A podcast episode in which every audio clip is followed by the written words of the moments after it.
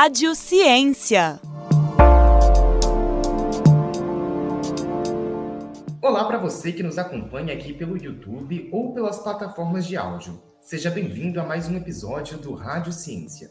Meu nome é Enzo Teixeira, sou estudante de jornalismo aqui na Universidade Federal de Ouro Preto. No episódio de hoje, vamos entender o processo de estabelecimento da obrigatoriedade escolar e a relação entre o perfil racial da população e a ideia de civilização, que orientou o processo de construção da educação em Minas Gerais. Antes de começar, vamos conhecer o nosso entrevistado. Hoje recebemos o autor do artigo publicado em 2009 na Educação em Revista População Negra e Civilização, uma análise a partir do estabelecimento da obrigatoriedade escolar em Minas Gerais. Marcos Vinícius Fonseca é graduado em Filosofia pela PUC Minas, mestre em Educação pela UFMG, doutor em Educação pela USP Além disso tudo, é pós-doutorado pela USP e UFMG.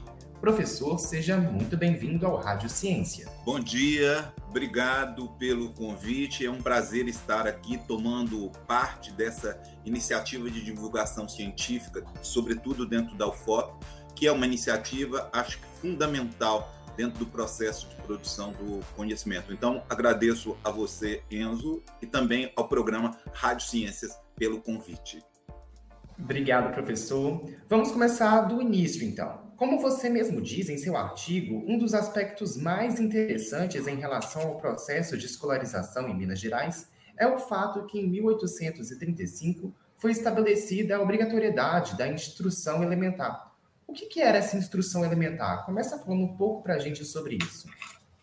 A instrução elementar, nós podemos entender que é aquilo que hoje nós designamos como educação primária. Então, a, a instrução elementar responde pela, pelos níveis mais elementares, assim por assim dizer, de inserção dos indivíduos na cultura letrada e no processo de escolarização. Né? A escola pública ou a institucionalização da educação pública no Brasil ela tem um processo longo, ela começa em 1759, nós podemos dizer, quando nós temos um evento específico de saída dos jesuítas do, do, do, do Brasil, e o Estado começa a responder pela, pela, pela instrução pública, e no movimento de estabelecimento da educação pública no Brasil, ou do fenômeno da escolarização, um dos, um dos seus um, um dos elementos mais importantes da sua consolidação é a obrigatoriedade. É tornar a escolarização um elemento obrigatório do processo de socialização das crianças. Isso, de uma maneira geral, é um elemento que corresponde, que corresponde à trajetória da, da, da, escolarização na maioria dos países modernos e onde dos países no mundo moderno onde ela se estabeleceu, né? E evidentemente que em alguns mais rapidamente, em outros de forma mais lenta. No caso do Brasil, no século XIX, nós não temos um projeto nacional de educação. Então, a educação foi estabelecida a partir das províncias, que nós chamamos de hoje de estados. As províncias é que definiam as suas políticas sobre as questões relativas à instrução pública. E Minas em 1835, foi uma das províncias que, primeiramente, estabeleceu a obrigatoriedade escolar. Né? A, a, a, a, instrução primária foi estabelecida de forma obrigatória para os meninos de 8 a 14, livres de 8 a 14 anos. Né? Então, essa é uma iniciativa primo, pioneira dentro da educação brasileira, porque colocou uma, uma, uma, o estabelecimento dessa obrigatoriedade num universo, inclusive, onde ela não podia, ela efetivamente não podia ser cumprida. Mas em termos legais, a, avanço, a, a, a norma é uma, é, uma, é uma iniciativa pioneira da província de Minas Gerais no ano de 1835. É, você fala no seu artigo ainda que esse processo de tornar obrigatório foi uma sobreposição à lei do governo do Império, que tinha estabelecido somente a gratuidade. Por que, que você disse que essa lei é tida como um marco? Porque em 1827 o governo do Império estabelece, né, no plano nacional, na lei de instrução pública, apenas a gratuidade. Minas Gerais, além de estabelecer a gratuidade, estabelece a obrigatoriedade. Então, é uma das primeiras províncias a tornar obrigatória, pelo menos do ponto de vista legal, é sempre importante frisar este, este detalhe, porque há um descompasso entre a lei e a realidade do sistema ou, ou, ou da educação que se estabelece na província de Minas Gerais. Minas Gerais é pioneira e é a primeira a fazer isto, né? Posteriormente, ela será acompanhada por outras províncias que também o farão. Né? Então, isso coloca Minas como uma, uma, uma província que define uma, a, a escolarização como um elemento central do, do processo de organização da sua população. Então, nesse sentido que ela é um marco, de um lado, por estabelecer a obrigatoriedade e, por outro lado, poder marcar a importância da escolarização quanto elemento constitutivo da, escolariz... da, da socialização das crianças na província, sempre visando do ponto de vista legal. Isso é muito mais simbólico do que algo efetivo do ponto de vista da frequência das crianças à escola. É, Minas Gerais era a província com maior número de pessoas escravizadas e negros livres. Isso foi considerado por aqueles que estabeleceram obrigatoriedade na educação?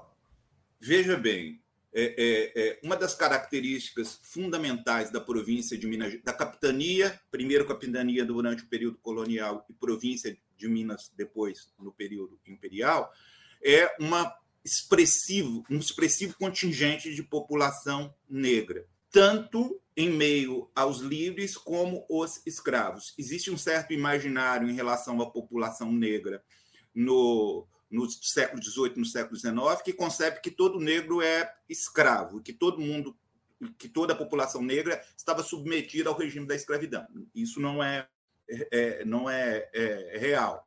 É muito mais um imaginário do que qualquer outra coisa. Né? Você tem uma expressiva população negra, no caso de Minas, escravizada, né? é o maior plantel de escravos do país, né? no século XIX e no século XVIII. Minas tem o maior plantel de escravos do país, e de outro lado, você também tem uma expressiva população negra de condição livre. Né? Reunindo negros e livres, você tem uma ampla população negra em Minas no século XIX. Nós podemos dizer que uma das características fundamentais da província de Minas no século XIX é ser uma província marcadamente, do ponto de vista demográfico, com uma presença muito expressiva de população negra, tanto livre quanto escravo, como eu frisei. E é exatamente por esta realidade é que o artigo tenta estabelecer uma conexão entre a obrigatoriedade escolar. Você tem, nós temos um conjunto de críticas muito grandes em relação a, a, a presença desta população no território brasileiro e mineiro em específico. E uma preocupação, inclusive, de combater a influência que esta população tida como, como, como incivilizada, primitiva, selvagem, estabelecia em meio à população mineira. Então, o artigo tenta, na verdade, na verdade, ele constrói essa hipótese e eu acho que avança no processo de elaboração da hipótese, de tentar demonstrar que existe uma relação entre uma coisa e outra. Não foi à toa que foi Minas a primeira província a estabelecer a obrigatoriedade escolar. Na verdade, na verdade, foi a província onde havia uma, um maior número de população negra que estabeleceu a obrigatoriedade escolar, tomando a escola como um dispositivo civilizatório. Em outras palavras, é onde essa população estava majoritariamente presente que a escolarização foi entendida como um elemento primordial para civilizar essa população, que, como eu disse anteriormente, era tido como bárbara, como incivilizada, como selvagem e que disseminava essas características em meio à população como um todo. Então, nesse sentido, a escola, é, esse é o argumento do artigo, é tomada como um dispositivo civilizatório para combater esta característica que, do ponto de vista da, do governo, era, era, era colocada muito em evidência no, durante todo o século XIX, no Brasil e em Minas, particularmente já que o senhor tocou nesse ponto, por que, esses, é, por que essas pessoas estavam em condições de livres no contexto da escravização? Tá, eu acho essa uma pergunta importante, porque ela cria essa distinção entre ser livre e ser escravo como elementos absolutamente distintos e combate esse imaginário que é muito presente ainda na sociedade brasileira de que todo negro é escravo ou foi escravo. Em Minas Gerais, né, que é uma, uma, uma que foi uma região de mineração e, e ela foi ocupada e todo o seu processo de constituição do ponto de vista econômico e social foi produzido a partir da, da atividade mineradora, a presença de escravizados foi muito grande. Isso que fez com que chegássemos ao século XVIII e ao século XIX como a região com o maior plantel de escravos do país.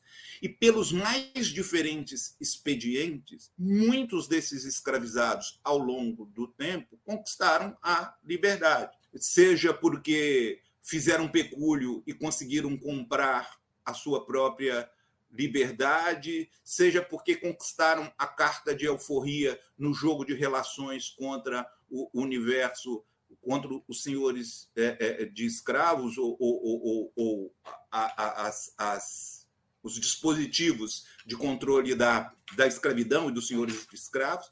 Enfim, pelos mais diferentes dispositivos, muitos deles conquistaram a liberdade e estabeleceram relações do ponto de vista da liberdade casando com outras pessoas e tendo filhos que nasceram negros e que também que nasceram livres. Muitos deles, inclusive, nasceram livres. Quando a gente analisa os documentos demográficos de Minas Gerais no século XVIII, a gente percebe uma expressiva população de negros que nasceu na condição de liberdade.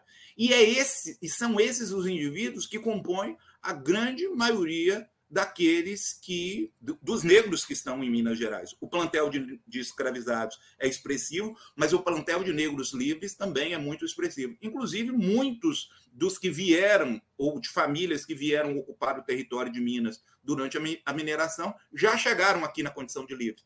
Então, pelos mais diferentes expedientes, você tem uma inserção muito grande de negros nas condições de livres em Minas Gerais seja porque conquistaram a abolição, a, a, a, a, carta de alforria e a condição de livres pelos mais diferentes expedientes, como eu tentei caracterizar aqui, ou seja porque já adentraram o território, ou seus grupos familiares já adentraram ao território de Minas na condição de negros livres, né? Porque há também uma expressiva população negra no Brasil como um todo, e ela se divide também em livres e escravos o imaginário de que todo negro é escravo no Brasil no século XVIII, no século XIX, é um, um mito. Né? Você tem muitos negros de condição livre.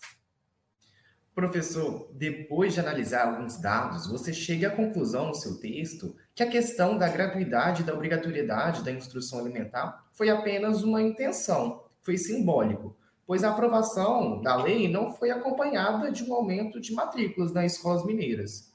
Você enxerga os reflexos disso hoje?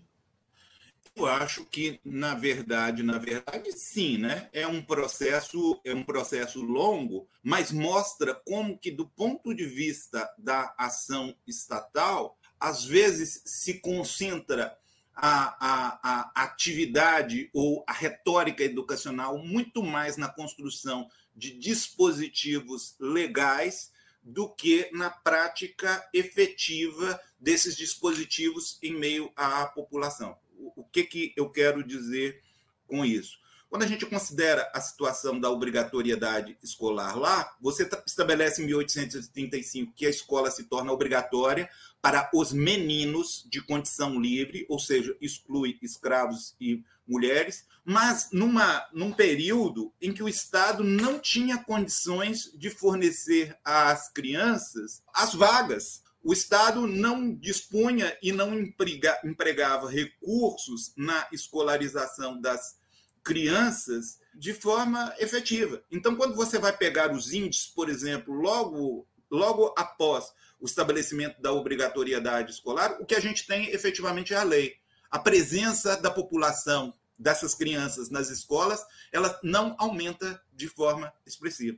Então, você tem muito mais uma retórica enquanto dispositivo legal do que necessariamente uma ação do Estado, na ocasião do governo provincial, no sentido de fazer isso comparando com os dias de hoje, que é isso que você coloca em questão. Eu posso utilizar como parâmetro para os dias atuais a Lei 10.639, que determina a incorporação de forma positiva da, dos negros brasileiros, dos afro-brasileiros e da história da África no currículo das escolas brasileiras. Essa lei é de 2003, ou seja, nós estamos às vésperas de fazer 20 anos da sua do seu estabelecimento. Mas quando nós analisamos a realidade dessa temática, que é fundamental para mudar, inclusive, esse imaginário, eu, eu, eu falei do imaginário aqui de que todo negro é escravo, e ele é sustentado, em boa medida, na sociedade brasileira, por uma narrativa muito presente nas nossas escolas, que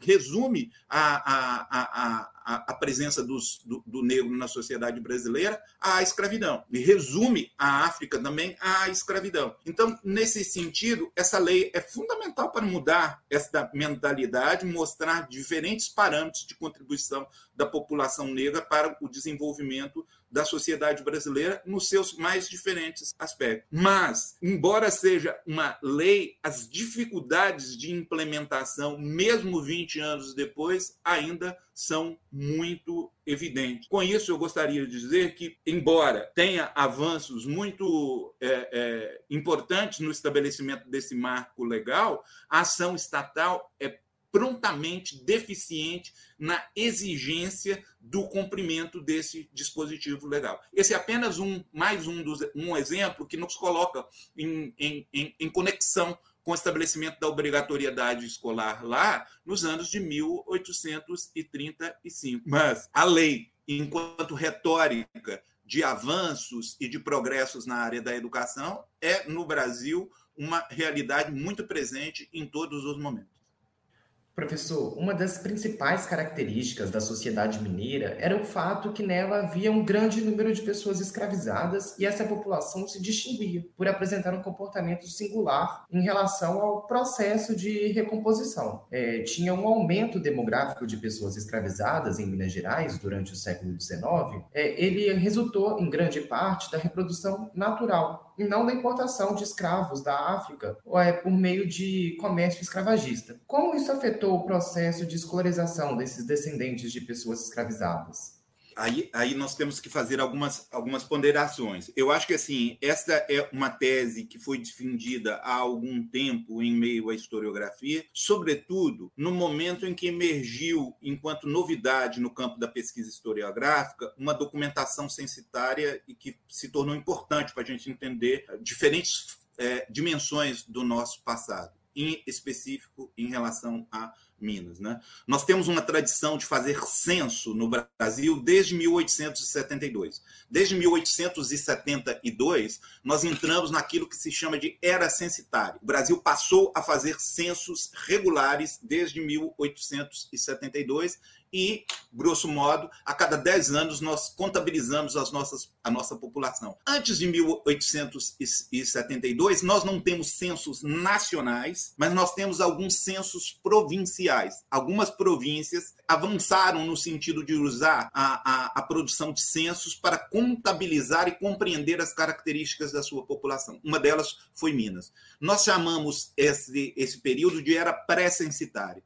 Então, foi detectada uma documentação nos anos 80 e nos anos 90, no final do século XX, em Minas Gerais, relativa a esse período pré-censitário, e as pesquisas elas foram demonstrando, de um lado, diferentes características da população, inclusive da população escrava em Minas Gerais. Né? E uma destas características que vem sendo assinaladas é de um lado que Minas Gerais tinha um grande plantel de escravos, absolutamente diversificado do ponto de vista étnico, do, do ponto de vista dos ofícios que ocupava, do ponto de vista da sua presença em diferentes campos e diferentes lugares, e que uma e que boa parte da do processo de reprodução dessa população escrava se dava via tráfico, o tráfico de africanos escravizados, mas também por uma possibilidade de crescimento vegetativo no interior da própria população escravizada. Não era incomum encontrar crianças nascidas no interior das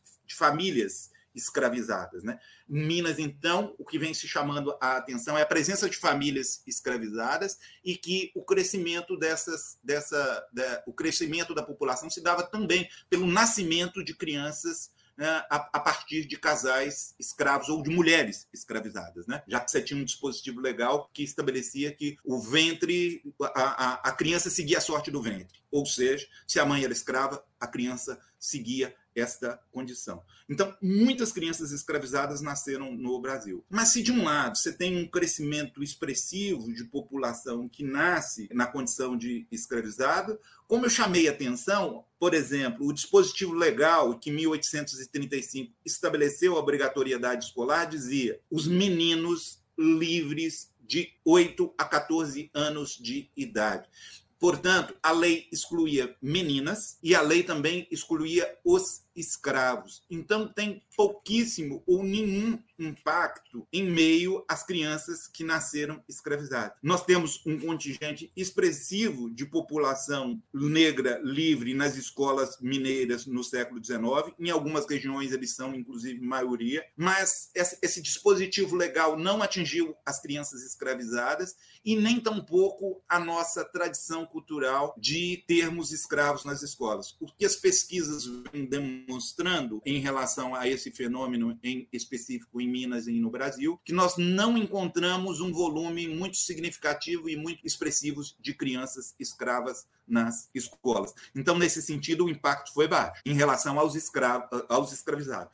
Ótimo. Você diz que no período mais próximo à abolição da escravidão, entre 1850 e 1888, o predomínio dos negros na população brasileira passou a ser duramente criticado e as propostas de superação dessa marca racial foram concebidas como estratégias de combate àquilo que era chamado de processo de africanização do país. Quais eram os interesses em manter esse sistema?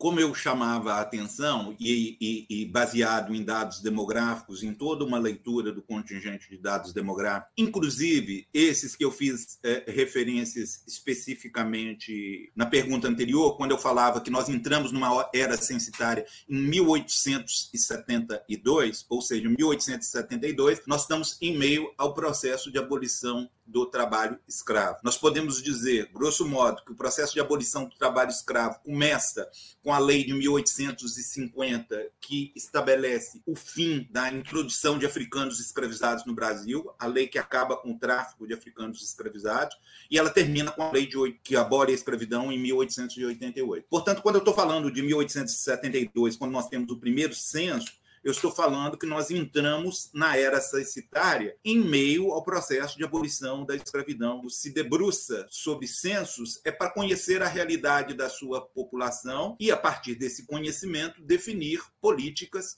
públicas. Né? O censo tem esta finalidade, ele sempre foi concebido assim, como uma estratégia e um, um dispositivo de conhecimento, mas também da produção de políticas de muitas vezes de controle desta população. Uma das coisas que o censo de 72 revelou é que o Brasil era um país eminentemente marcado pela presença de população negra. A população negra era infinita, infinitamente é, é, é, é, muito, mas muito superior ao contingente de população branca que havia no Brasil. A partir do momento que se concebeu isso e todos esses, toda o imaginário, e eu já fiz referência a ele anteriormente, de que esta população é tida como primitiva, bárbara, inferior do ponto de vista racial, gera um discurso muito recorrente em meio à intelectualidade e em meio aos, ao, aos dirigentes da sociedade brasileira naquele período, que não se podia construir uma nação moderna e civilizada com esse tipo de população. Era preciso combater essa característica de ver o Brasil como sendo um país marcado por uma presença muito grande de população de origem africana ou esta africanização do país.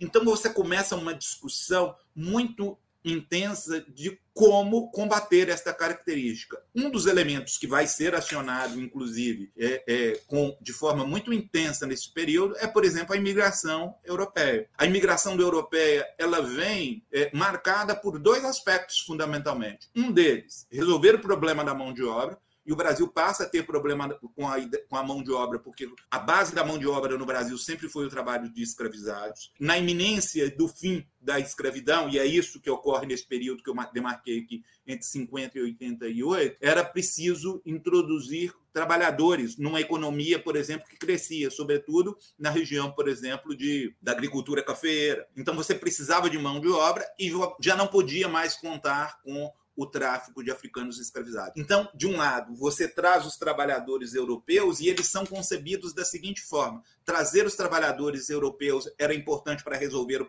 problema da mão de obra, mas também para combater esta escravização. Era trazer a população que fosse tida como civilizada do mundo europeu para produzir uma, uma, uma miscigenação que permitisse diluir, combater essa africanização. Só para dar um exemplo mais característico do que, que isto representa nos debates dos, do, durante o processo de abolição do trabalho escravo, nós temos um conjunto de políticas que estabeleceu a imigração durante este período. Né? Então, você tem debates no parlamento sobre as características e como deve se dar a imigração. Alguns parlamentares, por exemplo, propuseram a vinda de chineses e aí as respostas no parlamento são: índios nós já temos aqui. Se nós índios nós já temos índios e africanos e agora querem trazer índios asiáticos para cá, esse não é o tipo de população que nós necessitamos. Ou seja, fica muito claro que não era resolver apenas o problema da mão de obra era um problema também concebido do ponto de vista racial. Outros propuseram que se introduzissem africanos livres e que criasse uma linha de imigração de africanos para o Brasil. E a resposta, pelo menos da grande maioria no parlamento, é: africanos nós já temos aqui o suficiente. O que nós precisamos é de população branca Professor, as influências difundidas por pessoas escravizadas incomodavam, isso é fato. É, isso tornava necessário muitos a época de uma instrução que era idealizada como algo que deveria ocorrer a partir da ação de um hábil professor, para que as famílias brancas não precisassem confiar o cuidado de seu, dos seus filhos às pessoas negras. A transmissão do conhecimento africano para os filhos dos senhores era vista como uma ameaça? Sim, era vista como uma ameaça e como a escravidão ela criou uma realidade onde o escravo estava presente em todos os cantos e em todos os lugares, inclusive no interior das famílias e assumindo diferentes tarefas, os, o, a, a cultura desses indivíduos automaticamente os acompanhava e também era transmitidas, não só para os seus filhos, né, como também nesse universo onde eles se faziam presentes. Há uma relação muito dúbia na escravidão quando ela expõe, por exemplo, a criação dos filhos a partir da ação de pessoas escravizadas. E isso gera um, gerava, às vezes, um contato muito intenso. E a capacidade de você digamos, é, é, transmitir estas culturas ou estas referências, o domínio da língua, a forma de encarar a religiosidade, tudo isso passava a ser difundido por esses indivíduos no universo da esfera privada. A educação pública e a escolarização, nos termos que eu falava anteriormente,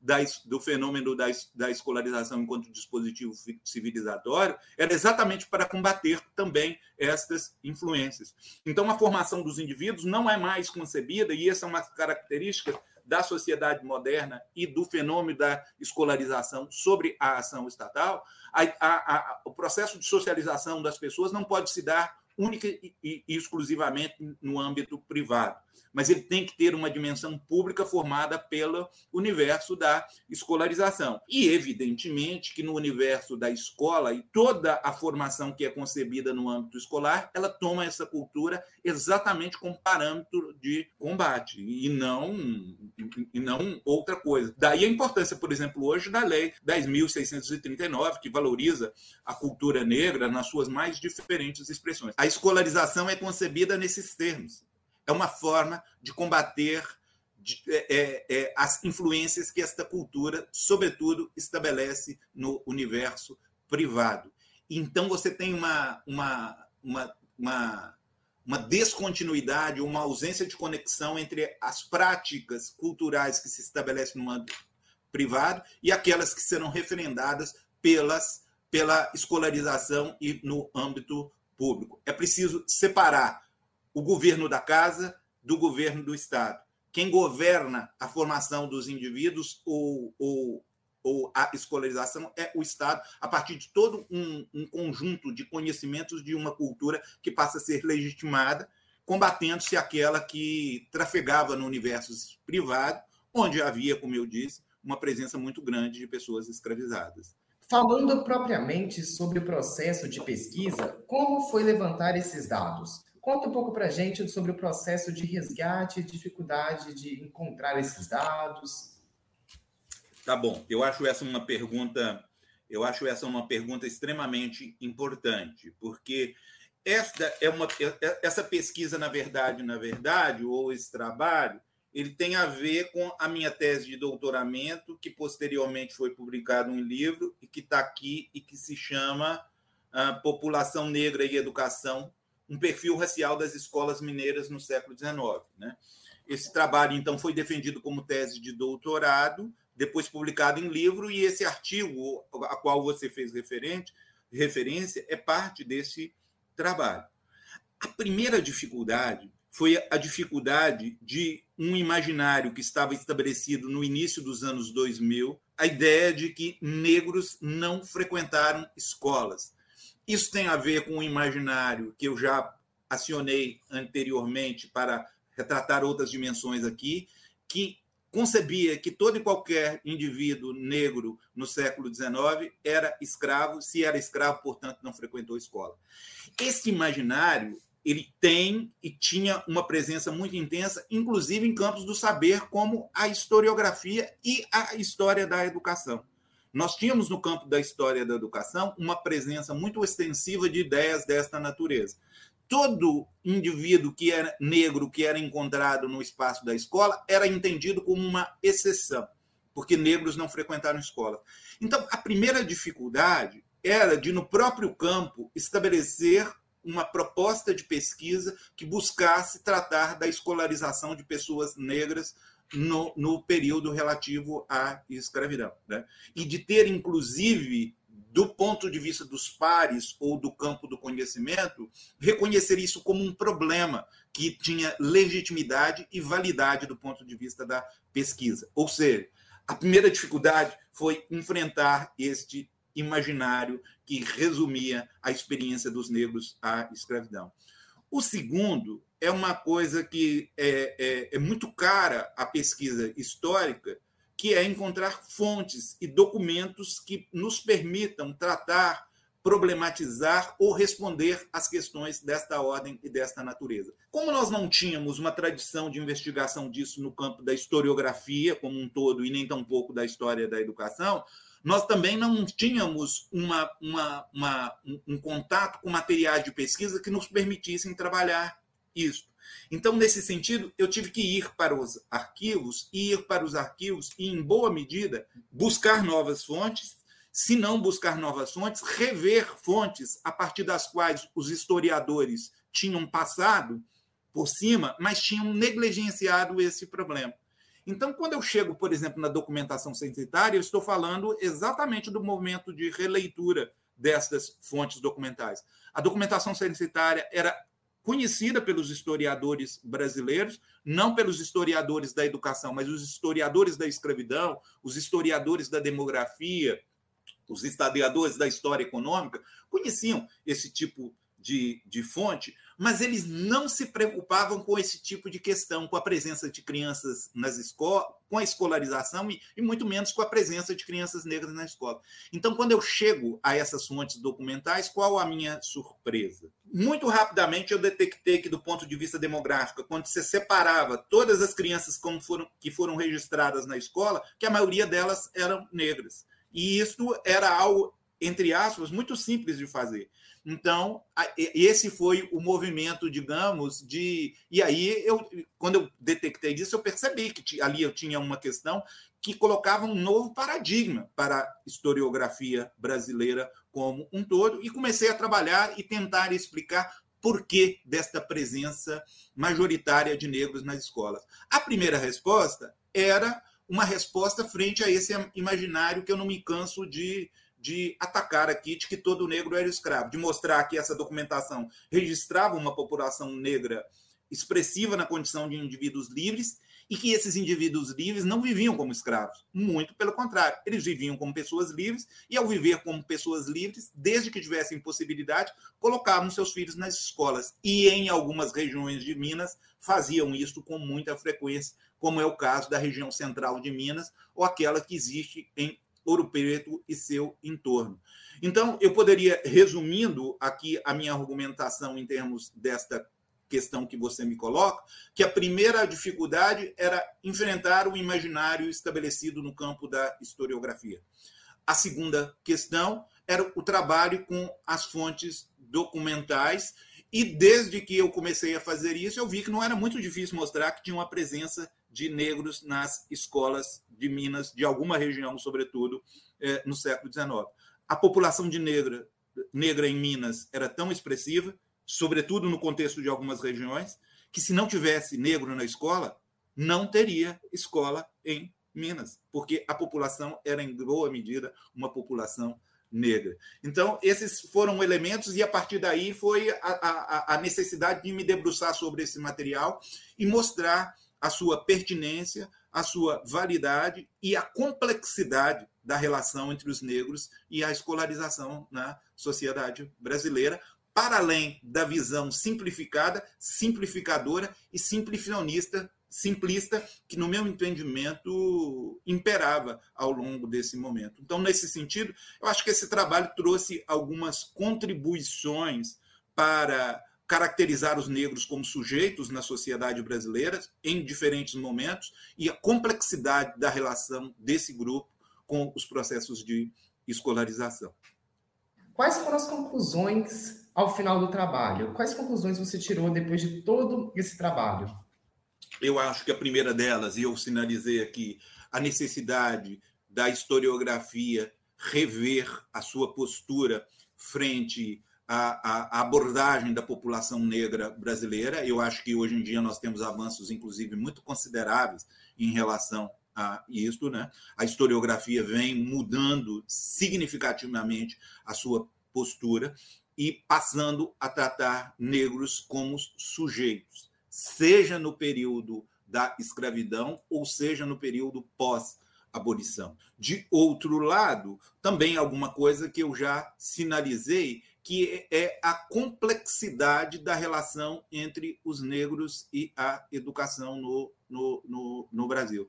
Não é desprezível o fato de que, do ponto de vista demográfico, ou que do ponto de vista do ponto de vista de uma análise estatística, você encontre o predomínio de negros em espaços escolares de algumas regiões, sobretudo regiões fortemente urbanizadas. Acho que tem uma vertente importante de compreensão, não vou entrar nela aqui, porque eu acho que é, é, complexifica um pouco a análise, mas que regiões de perfil mais urbanizado, como era o caso da região de Ouro Preto, ela criava possibilidades para que esses indivíduos é, é, estabelecessem conexões com o espaço escolar. Né? E isto não é desprezível, o fato de que esses indivíduos buscaram a inserção dos seus filhos nas escolas, mostrando que esta população, de um lado, ela tinha compreensão sobre a importância da cultura da escolarização e da cultura letrada que estava se estabelecendo, evidentemente, ou antes, penso eu,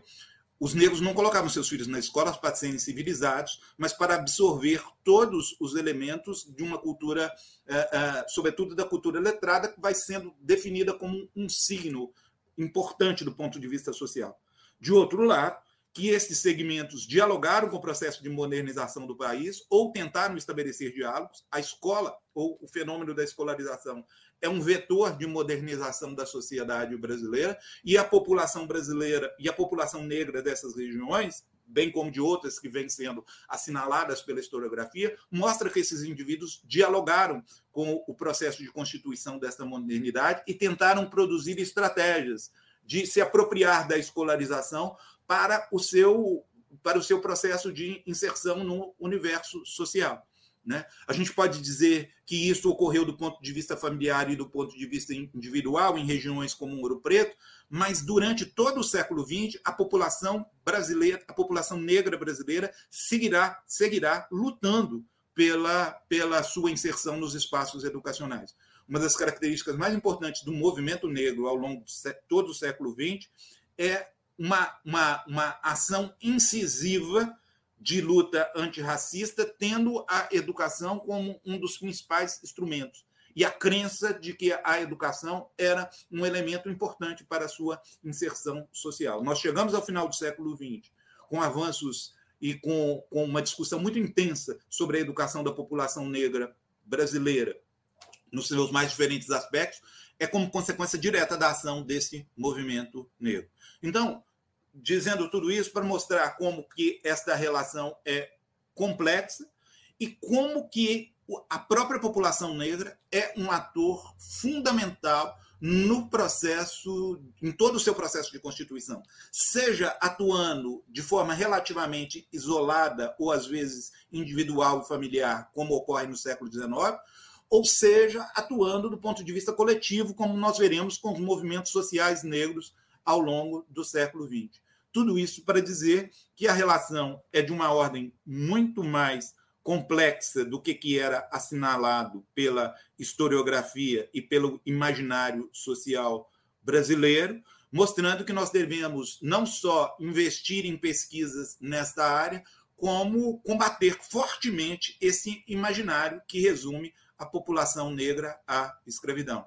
Então, por fim, eu acho que é, é, é, mostrar a importância de de, da efetivação plena de dispositivos legais, como a Lei 10.639, de um lado, e de outro, a Lei de Cotas, que terá o seu processo de revisão no ano de 1922. Essa lei de, a lei de cotas, ou as políticas de ação afirmativa, elas foram fundamentais para a renovação da sociedade brasileira, para o padrão de inserção dos negros é, é, no universo social de forma mais ampla, né? Elas são incipientes, mas elas já mostram elas já mostram é, é, é, é, resultado. E dentre esses resultados, eu gosto sempre de me inscrever entre eles, porque eu sou originário da primeira política de ação afirmativa que foi feita na educação brasileira no final do século XX. No, é, é, no ano de 1998, eu, eu fui admitido num programa de pesquisa da Amped da Fundação Ford para fazer pesquisas sobre essa temática. E exatamente sobre essa temática, porque havia uma avaliação naquele, naquela época, de alguns intelectuais negros, inclusive, de que a presença do, da, da temática de negros e educação era muito pequena no Brasil, sobretudo na história da educação. Motivado por esta por esta pequena presença do tema, sobretudo na história da educação, eu fui um, um, um, contemplado por uma política de ação afirmativa que me permitiu produzir pesquisas desta natureza e que, no meu entendimento, são importantes hoje para desmistificar diferentes temas, dentre eles esta complexa relação entre os negros e a educação. Né? Então, eu, eu acho que é, é importante nesses mais diferentes aspectos, não só sobre o tema, mas também sobre esse formato político que coloca em destaque as políticas de ação afirmativa, seja a Lei 10.639, a qual eu já fiz referência anteriormente, mas também as, a, a, a, a, mais, a mais importante neste momento, porque vai entrar em processo de revisão, que é a política de cotas, mostrando a sua importância, inclusive para diversificar o perfil da, do pesquisador e da pesquisa que se faz na universidade brasileira. Nós não criaremos esse padrão de diversidade sem a presença de negros que têm outras questões, outras perguntas para apresentar à historiografia, mas também para apresentar ao conhecimento como um todo e tem a capacidade de construir também um conjunto de respostas que são necessárias para nós, enquanto sujeitos negros, mas que também são necessárias para a sociedade como um todo, no sentido, inclusive, de qualificar o nosso debate sobre uh, desigualdade e sobre educação. Professor, chegando ao fim de mais um Rádio Ciência, a gente agradece muito a sua presença aqui hoje eu gostaria de mais uma vez de agradecer o convite, de, de, pela possibilidade de falar um pouco aqui dos trabalhos que venho desenvolvendo e parabenizar você e toda a sua equipe por esta iniciativa de divulgação científica tão necessária no universo da, do conhecimento brasileiro. Muitas vezes nós temos a capacidade de produzir um conhecimento que não chega ou que ele não é, não tem possibilidades de ganhar espaços mais amplos em meio à população como um todo. Então, parabenizar vocês pela iniciativa e mais uma vez agradecer pelo convite que me fizeram para aqui estar. Abraços a todos e todas. Então ficamos por aqui com mais um episódio do Rádio Ciência, com a apresentação de Enzo Teixeira, edição e sonoplastia de Luiz Felipe Campioto e Alexandre Coelho. A produção é de Enzo Teixeira e direção geral de Glaucio Santos. Para você que nos acompanhou até aqui, faço o convite para conhecer as novas produções da Rádio FOP Educativa por meio do site radio.fop.br e nossas redes sociais nosso Instagram é RádioFop e no Facebook, Rádio UFOP. Nos principais tocadores de podcast, é só procurar por UFOPcast. Até a próxima edição. Tchau, tchau.